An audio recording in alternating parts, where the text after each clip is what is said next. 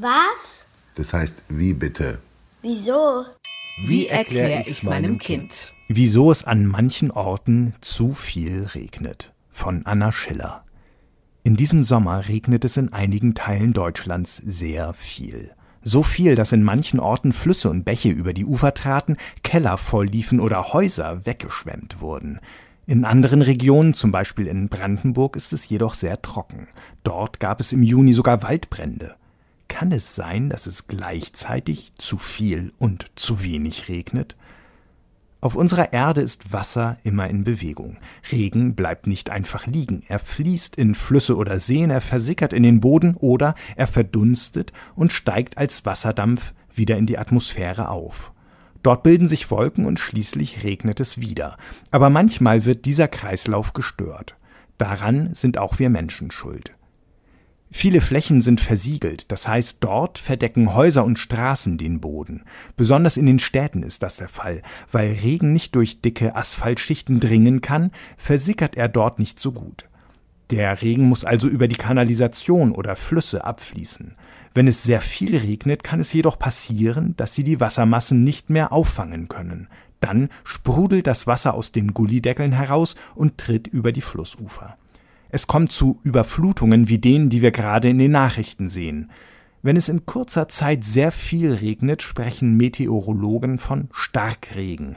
Sie sagen auch, dass solche extremen Ereignisse infolge des Klimawandels zunehmen könnten. Die aktuelle Regenperiode sei allerdings besonders schlimm, sagt Franz Moulet, der als Meteorologe beim Deutschen Wetterdienst das Wetter erforscht. Gerade befänden wir uns in der Großwetterlage tief Mitteleuropa. Von einer Großwetterlage spricht man, wenn das Wetter in einem großen Gebiet über mehrere Tage gleich bleibt. Das ist kein ungewöhnlicher Vorgang. Großwetterlagen bestimmen unser Klima. Derzeit wird schwülwarme Luft vom Mittelmeer über die Atmosphäre in einige bestimmte Teile Deutschlands gewirbelt. Weil bei warmen Temperaturen Wasser leichter verdunstet, enthält diese Luft viel Feuchtigkeit. Da sich die Großwetterlage über mehrere Tage nicht ändert, fällt die Feuchtigkeit derzeit über den immer gleichen Gebieten als Regen herab. Gleichzeitig enthält schon die warme Mittelmeerluft außergewöhnlich viel Feuchtigkeit. Deswegen ist der Regen auch noch besonders stark. In den betroffenen Regionen hat es innerhalb weniger Stunden so viel geregnet wie normalerweise in einem ganzen Monat, sagt Mollet. Er schätzt, dass eine so extreme Wetterlage nur alle 100 Jahre vorkommt. Zumindest war es bisher so.